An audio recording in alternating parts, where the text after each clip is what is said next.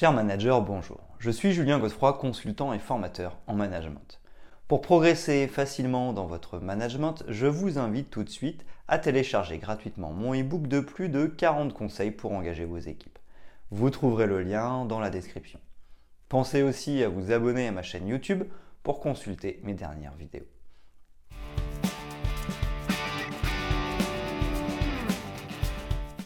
Existe-t-il une technique de motivation du personnel?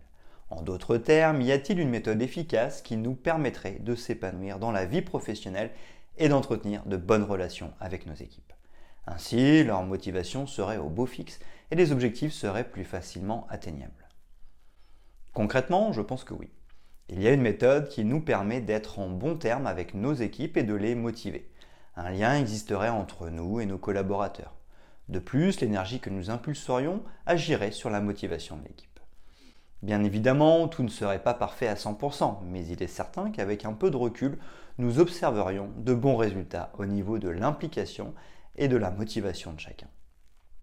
Selon moi, cette méthode se décomposerait en cinq étapes.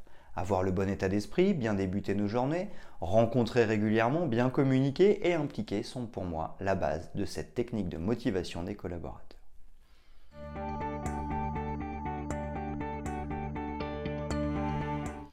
Premièrement, le bon état d'esprit.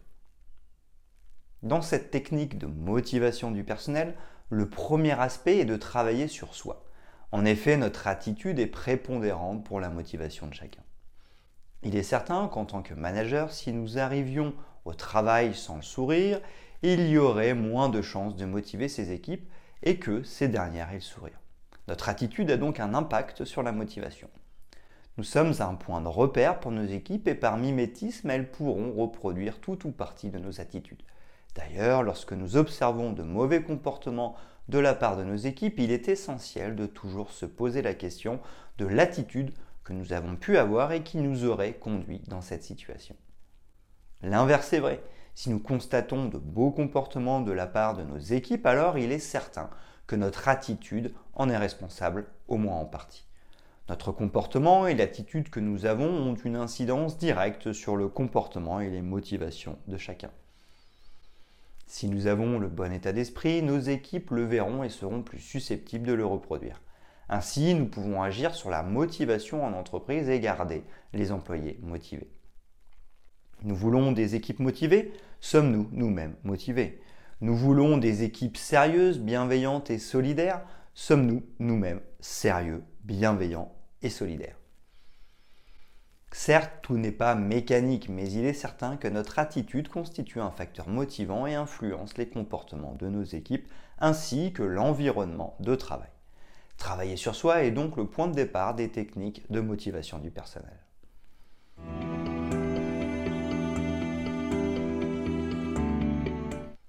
Deuxièmement, bien débuter les journées.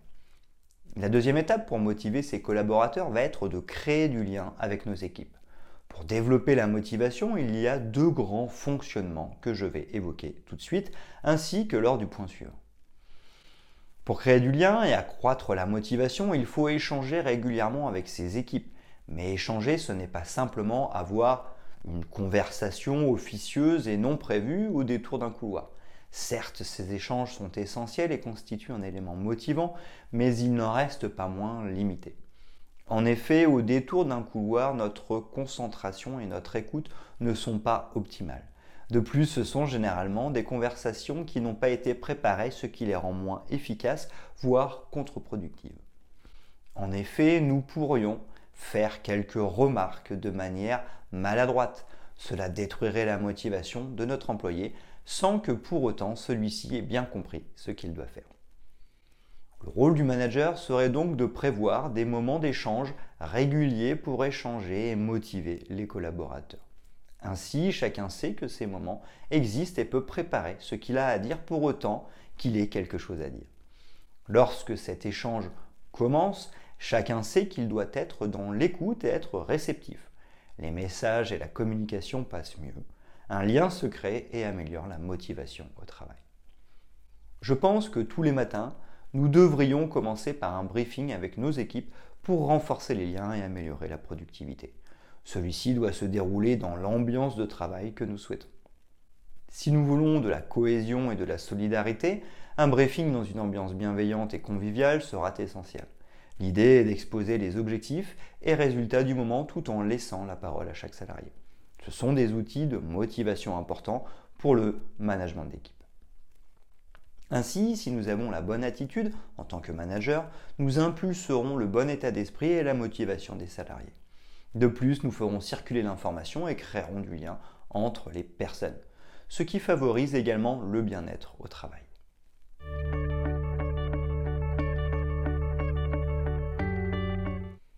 Troisièmement, rencontrer régulièrement. Dans la lignée de cette deuxième étape, l'étape suivante consistera aussi à créer du lien et à faire circuler l'information pour favoriser l'épanouissement de chacun.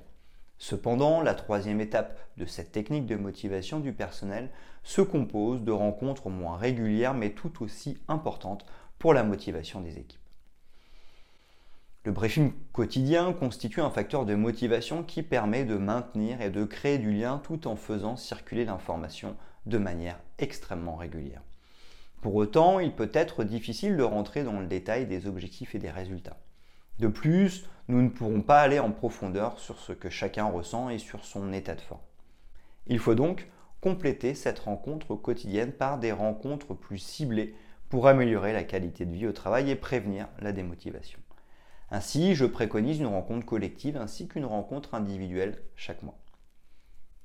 Lors de la rencontre collective, il sera question de faire un point détaillé sur les résultats, les objectifs à venir et mettre en dynamique les équipes. Les rencontres individuelles insisteront plus sur les résultats et objectifs par personne ainsi que sur le ressenti de chaque collaborateur. Grâce à ces deux rencontres supplémentaires, nous pourrons entrer plus en détail pour créer un vrai lien et une vraie relation de confiance entre les personnes. Ces échanges constituent entre autres des leviers de motivation pour fidéliser les collaborateurs.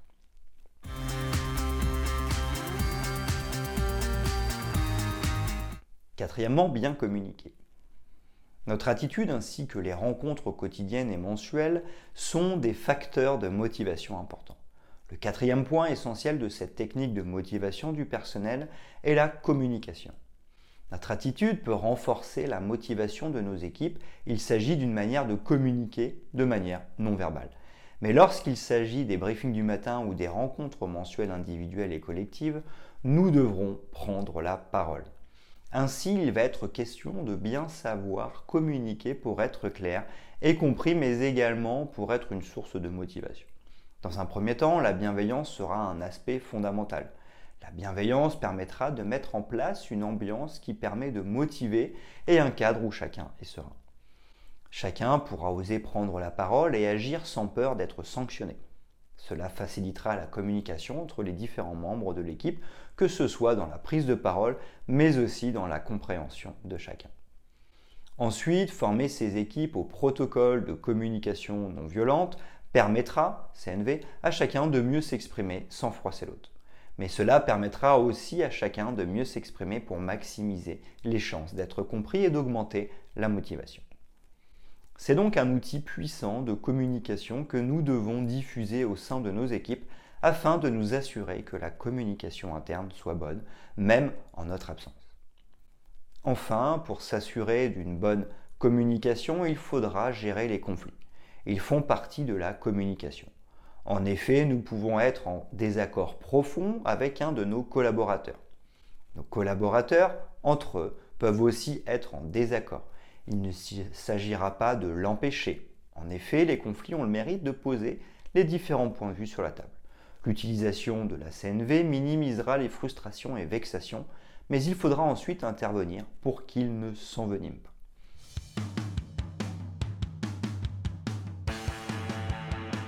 Cinquièmement, impliquer dès que possible. Enfin, dernière étape de cette technique de motivation du personnel, la mise en dynamique des équipes. Il s'agit d'un élément de motivation d'une grande importance. J'entends par mise en dynamique le fait de passer à l'action. Comment pouvons-nous faire pour que nos équipes passent à l'action? L'idée est de chercher à les responsabiliser et les impliquer au maximum dans les décisions ainsi que les plans d'action de leur quotidien. Il faudra donc, en tant que manager, mettre en lumière les leviers d'action de nos équipes. Quels sont les sujets sur lesquels elles ont prise Il ne faut pas se concentrer sur ce qui ne dépend pas de nous, mais bien sur ce qui dépend de nous. Une fois que nous avons identifié les sujets sur lesquels nous-mêmes et nos équipes avons prise, nous allons leur donner la main. Pourquoi? Parce que quand nous avons décidé de quoi faire et de comment faire, nous sommes mécaniquement plus impliqués dans la démarche. Fixer des objectifs est une grande source de motivation pour les équipes. Si je décide de mener tel projet de telle manière et que cela ne fonctionne pas, je réagirai. En effet, ce sont mes actions qui m'ont mené ici. Assez naturellement, je prendrai les devants pour trouver des solutions. Les sujets concernés peuvent favoriser la motivation. Il peut s'agir de la définition des valeurs et modes de fonctionnement du groupe, de la vision du travail de notre équipe, des objectifs à court, moyen et long terme, ainsi que de la définition des plans d'action. Cela peut être aussi des sujets plus opérationnels et quotidiens, comme déléguer l'animation d'une réunion à notre équipe ou encore le recrutement d'un nouveau collaborateur.